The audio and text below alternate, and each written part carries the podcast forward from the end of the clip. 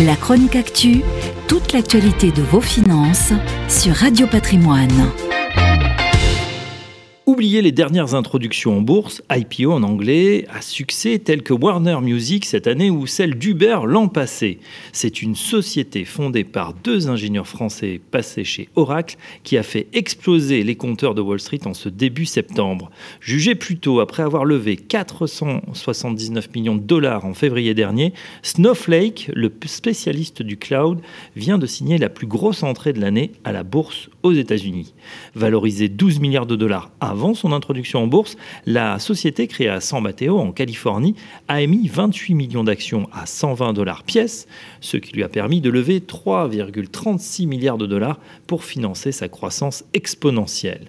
Mais à peine les marchés étaient ouverts et la cloche d'ouverture sonnait que les titres Snowflake se sont arrachés, si bien que l'action a décollé jusqu'à flirter avec les 270 dollars. Sa capitalisation dépasse donc actuellement 70 milliards de dollars. Alors qu'est-ce qui justifie cette poussée de fièvre de la part des investisseurs qui comptent dans ses rangs l'illustre Warren Buffett à travers son holding Berkshire Hathaway ou encore Salesforce L'entreprise revendique à fin juillet plus de 3100 clients, dont Adobe, Sony ou encore AXA.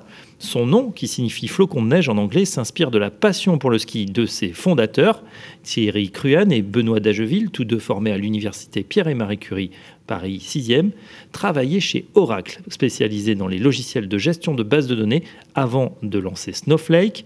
Ils vont devoir maintenant gérer l'hypercroissance de leur société. Bravo à eux avec un petit regret tout de même que l'émergence de ce champion du cloud aux racines européennes n'ait pas pu se développer directement sur ses terres d'origine. La chronique actu, toute l'actualité de vos finances sur Radio Patrimoine.